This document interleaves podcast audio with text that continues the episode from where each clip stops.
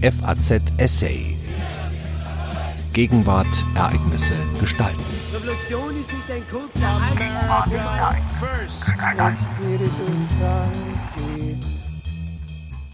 Als die Bergstraße Bergstraat hieß.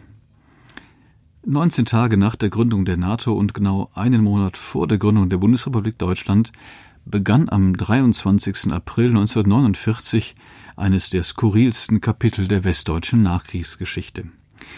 Die Niederlande annektierten mehrere deutsche Grenzorte. Erst im August 1963 endete die Auftragsverwaltung mit einer kleinen Wiedervereinigung im Westen und der legendären Butternacht in Elten. Eine Erinnerung von Rainer Burger. Strahlend blauer Himmel wölbte sich an jedem Samstagvormittag Ende April 1949 über dem weiten Land am Niederrhein, ringsum blühende Pracht. Aber bei uns in Elten war die Stimmung gedrückt, sagt Irmgard Röhrs. Das ganze Dorf war auf der Straße und wartete still auf das, was geschehen würde. Dann verbreitete sich in Windeseile die Nachricht, die Holländer kommen. Um Punkt 12 Uhr überschritt am 23. April 1949 Landdorst Dr. Adrian Blauboer die Grenze zwischen den Niederlanden und dem Land Nordrhein-Westfalen.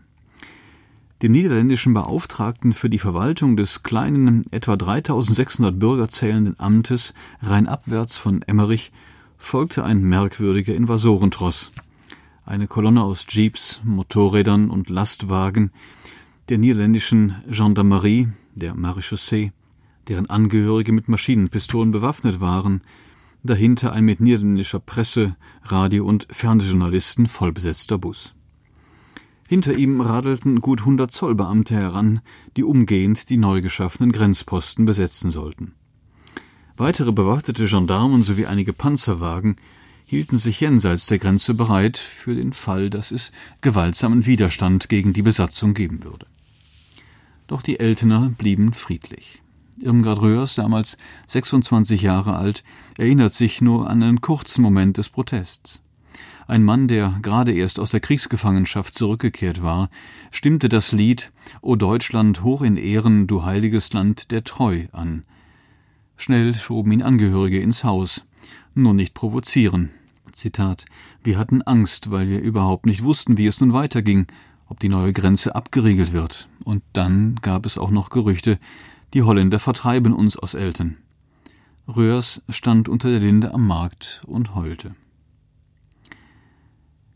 Beinahe vier Jahre nach der deutschen Kapitulation, 19 Tage nach der Gründung der NATO und genau einen Monat vor der Gründung der Bundesrepublik Deutschland begann am 23. April 1949 eines der skurrilsten Kapitel westdeutscher Nachkriegsgeschichte die niederländische Annexion Eltens sowie mehrerer deutscher Grenzorte im Selfkant bei Aachen. Die Besetzung dauerte mehr als 14 Jahre, trotzdem ist sie fast vergessen. Anders als das Ringen um das Saarland, das schon 1957 der Bundesrepublik beitragt. Konkrete Pläne, angrenzende deutsche Gebiete als Entschädigung zu fordern, hatte die niederländische Exilregierung in London seit 1944 ausgearbeitet. Als der Krieg endlich vorbei war, lag Holland am Boden und hatte obendrein sein blühendes Kolonialreich verloren. In einem Manifest forderten einflussreiche Niederländer weitreichende Annexionen. Wenn dies nicht geschieht, wird eine endlose Reihe von Generationen unter der Last leiden, die uns die deutschen Gräueltaten auferlegt haben, hieß es darin. Und durch die Deutschen hat sich das Problem der dichten Bevölkerung der Niederlande noch verschärft, weil sie viele Ressourcen zerstört haben.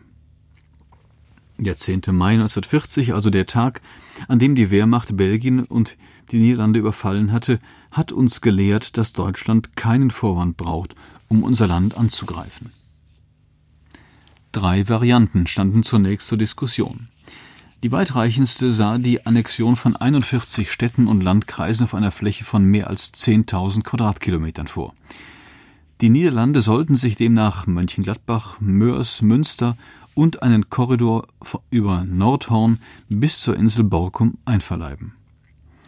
Anfang 1946 legte die niederländische Regierung den alliierten Mächten ein Memorandum mit deutlich reduzierten Forderungen vor. Als Ausgleich für die Kriegsschäden forderte das Königreich nun deutsche Gebiete, deren Größe sich auf zwei Drittel des von Frankreich besetzten Saarlandes summierte. Ein Streifen entlang der bestehenden Grenze von den Kreisen Geilenkirchen-Heinsberg bis hoch zur Nordsee. Bei den Briten und den Amerikanern kamen auch diese Forderungen nicht gut an, standen sie doch quer zu ihren Plänen, zumindest die westlichen Besatzungszonen wegen der wachsenden Spannungen mit der Sowjetunion so rasch wie möglich wirtschaftlich zu stabilisieren.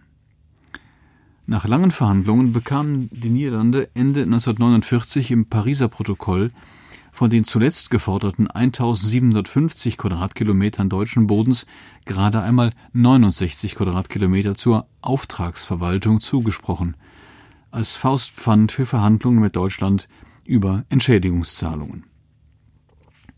Es handelte sich im Wesentlichen um den Selfkant und Elten. Während sich in den Niederlanden Enttäuschung über den Pyrrhussieg breitmachte, versuchte die nordrhein-westfälische Landesregierung fieberhaft, die Gebietsansprüche doch noch abzuwehren. Ministerpräsident Karl Arnold von der CDU gab eine Regierungserklärung ab, sprach im Rundfunk und versuchte sich bei einem Besuch in Den Haag in improvisierter Diplomatie. Die Bundesrepublik war ja noch nicht gegründet, also gab es auch keine diplomatischen Beziehungen zwischen Deutschland und den Niederlanden. Die Entscheidung der Westmächte wurde getroffen, ohne dass ihre Parlamente diese Frage auch nur diskutiert haben, hieß es Ende März 1949 in einer Resolution der nordrhein-westfälischen Landesregierung. Man stelle mit Betrübnis und großer Besorgnis fest, dass Regierungen, die sich auf die Atlantik-Charta verpflichtet haben, sich nicht an die Bestimmungen ihrer eigenen feierlichen Erklärung halten. Die einseitig verfügten Grenzveränderungen sind Annexionen politischer und wirtschaftlicher Art, die mit den Grundsätzen der Atlantik-Charta, die ein neues Zeitalter einleiten sollte, nicht in Einklang zu bringen sind. Zitat Ende. Noch einmal schöpfte Arnold Hoffnung, als die belgische Regierung Mitte April 1949 überraschend auf die im Pariser Protokoll zugesprochene Einverleibung von Teilen der Eifelorte Röttgen, Lammersdorf, Konzen und Mützenich verzichtete. Bei einer spontan organisierten Großkundgebung am Ostersonntag sprach der Ministerpräsident von der ersten Stunde inneren Glücksgefühls seiner bisherigen Amtszeit. Die Freude währte nicht lange. Denn am 21. April ermächtigte das niederländische Parlament die Regierung, die Grenzkorrektur einseitig vorzunehmen. Das knappe Abstimmungsergebnis machte aber deutlich, dass die Aktion im Königreich mittlerweile ebenfalls umstritten war. Auch deshalb bemühten sich die niederländischen Besatzer, möglichst zurückhaltend aufzutreten. Und weil es sich nun doch nur um vorläufige Gebietskorrekturen handeln sollte, konnten weder die Orte im Selfkant noch Elten Teil des niederländischen Kommunalsystems werden. Deshalb wurde ein Landdorst eingesetzt, der direkt der Regierung des Königreichs unterstellt war.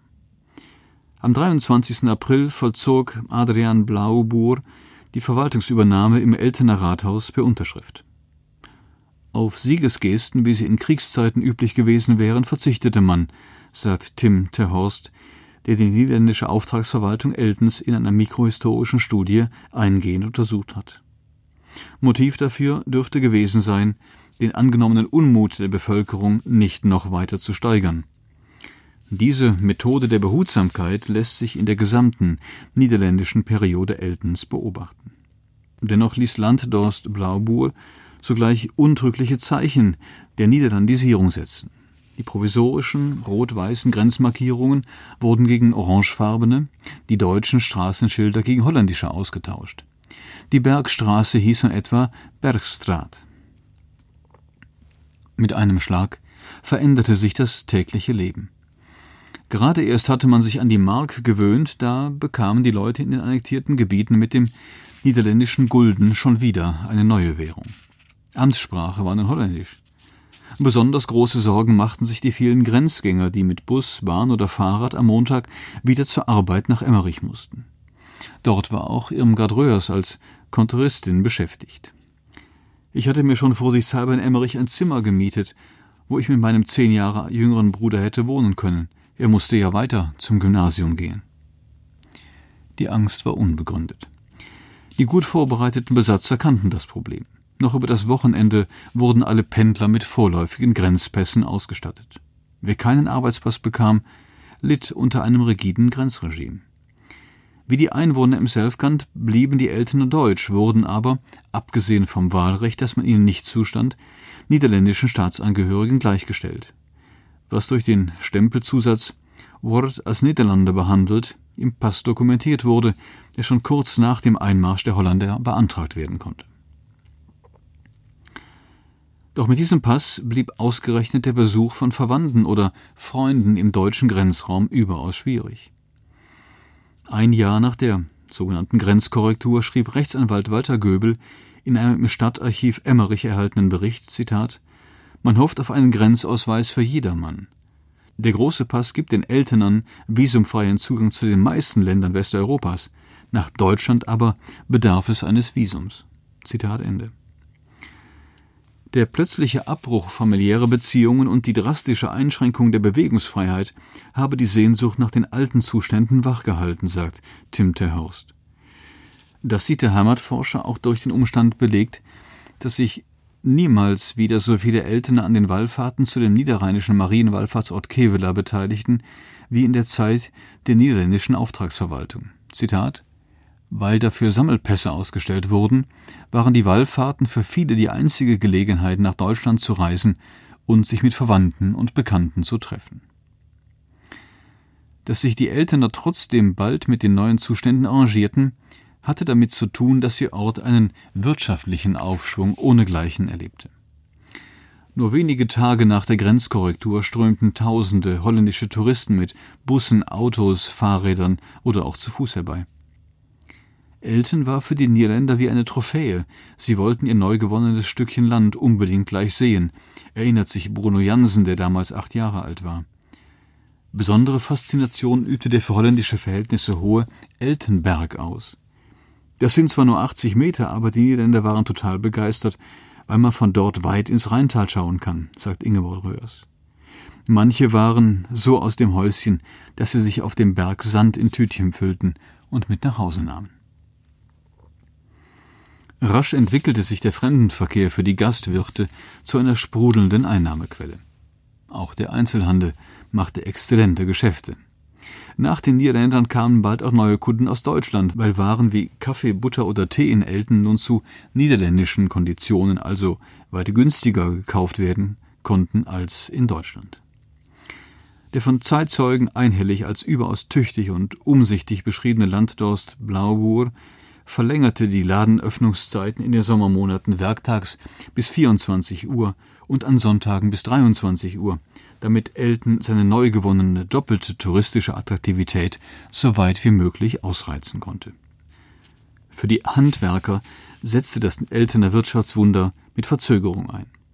1953 begann die niederländische Auftragsverwaltung im großen Stil mit dem Wohnungsbau. Den Zuschlag für die Malerarbeiten bei den öffentlichen Wohnungsbauprojekten des Dorstamtes bekam der Betrieb von Walter Röhrs.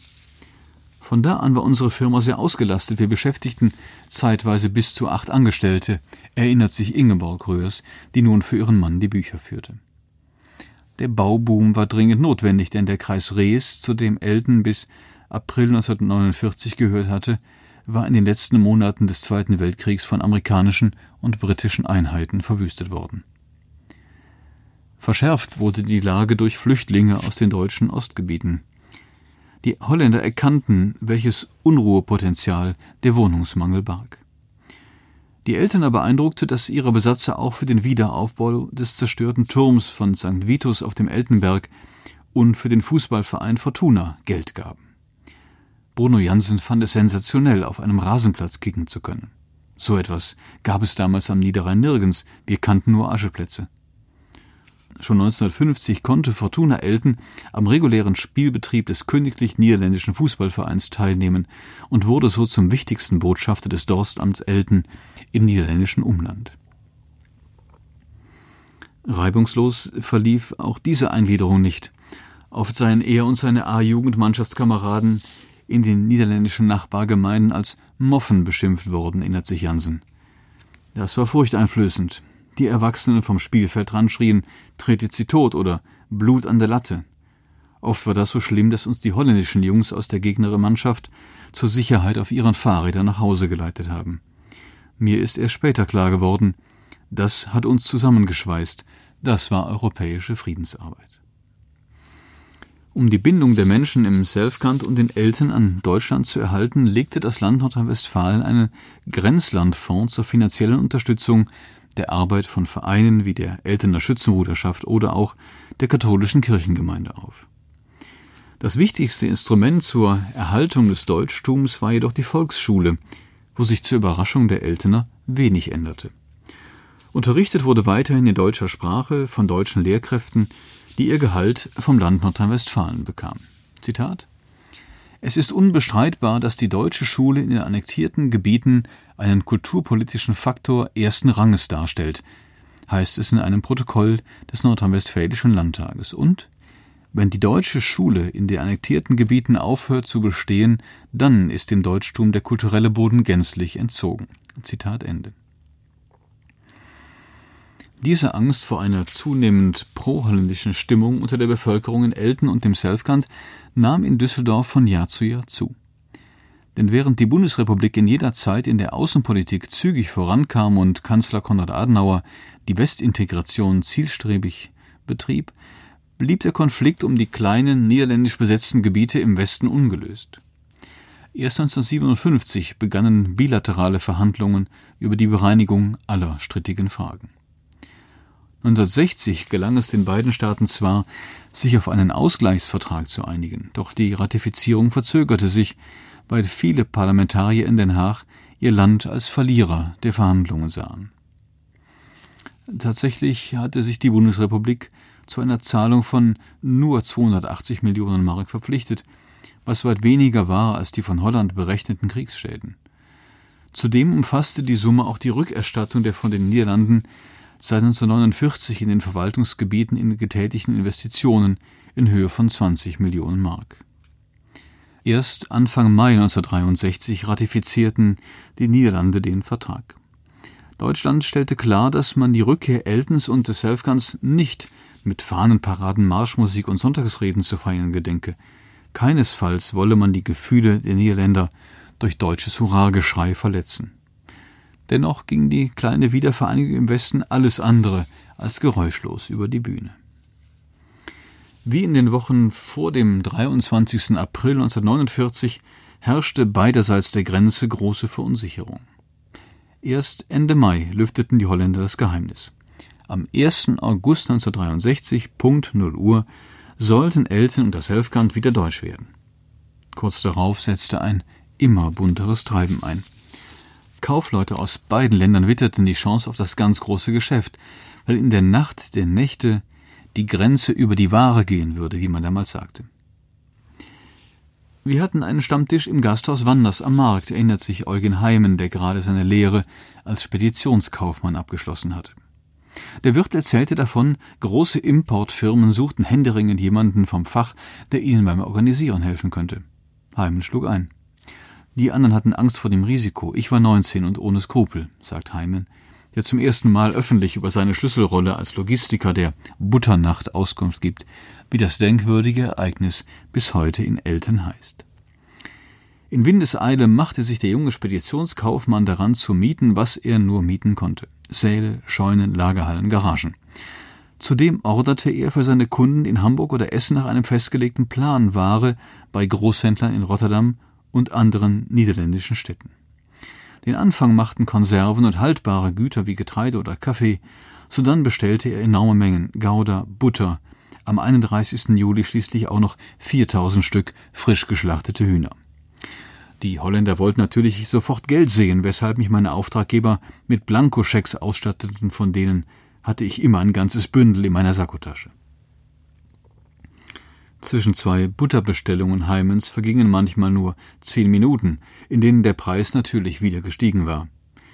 Die Niederländer wussten natürlich auch, wie der Hase lief. Nicht nur die Lebensmittelpreise zogen an, auch die vielen für das Umladen benötigten Hilfskräfte stellten immer selbstbewusster Forderungen. Am Schluss haben wir die Lastwagen gar nicht mehr abgeladen, sondern einfach in den Straßen und auf Wiesen rund um Elten abgestellt. Auch die Medien zog der Tag X an. Noch in den letzten holländischen Minuten wurde Raum für Butter und Konserven gesucht, berichtete der Korrespondent der FAZ. Wie in den Markthallen von Paris sei es rings um Elten zugegangen. Aufladen und Entladen in allen Seitenstraßen, sogar auf dem freien Feld, wo holländische und deutsche Lastwagen dicht nebeneinander auffuhren wie eine Wagenburg. Der nächtliche Jahrmarkt hatte einige hundert Bürger auf den Kirchplatz gelockt. Sie standen dort bis nach Mitternacht und schauten zu, wie sich Lastwagen auf Lastwagen durch die engen Straßen quälte. Durch Berichte in regionalen und überregionalen Zeitungen war die Bundesregierung in Bonn schon im Frühjahr auf die Regelungslücke aufmerksam geworden. Kanzleramtschef Hans Globke hielt Bundeskanzler Adenauer auf dem Laufenden. Einmal besprach man die Angelegenheit sogar im Kabinett. In Bonn fürchtete man den Missmut der angestammten Selfkenter und Eltener. Deshalb erließ das Bundesfinanzministerium eine Verordnung, in der den Einheimischen großzügige Freimengen auf Kaffee, Tee und Brandwein zugesprochen wurden. Von allen Auswärtigen sollten Verbrauchssteuern und Zölle nacherhoben werden, jedoch nur auf diese Waren. Alles andere blieb Freigut und durfte völlig legal verschoben werden. In unglaublichen Mengen kam die Ware zollfrei nach Deutschland. Hunderte Zöllner versuchten, die Einführung zu überprüfen und zu dokumentieren. Aus einer Liste für das Bundeskanzleramt, die sich im Bundesarchiv erhalten hat, geht hervor, dass nach dem 31. Juli 1963 allein über Elten 2000 Tonnen Butter, 189 Tonnen Käse und rund 200 Tonnen Eier nach Deutschland eingeführt wurden. Eugen Heimen vergleicht die Posten Punkt für Punkt mit seinen Aufzeichnungen.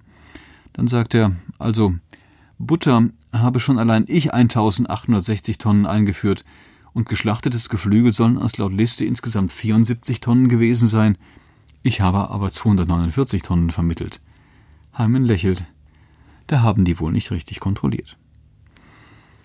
Noch vier Wochen lang war Heime nach der Butternacht damit beschäftigt, haltbare Güter wie Konserven und Getreide nach und nach aus Elten fortschaffen zu lassen.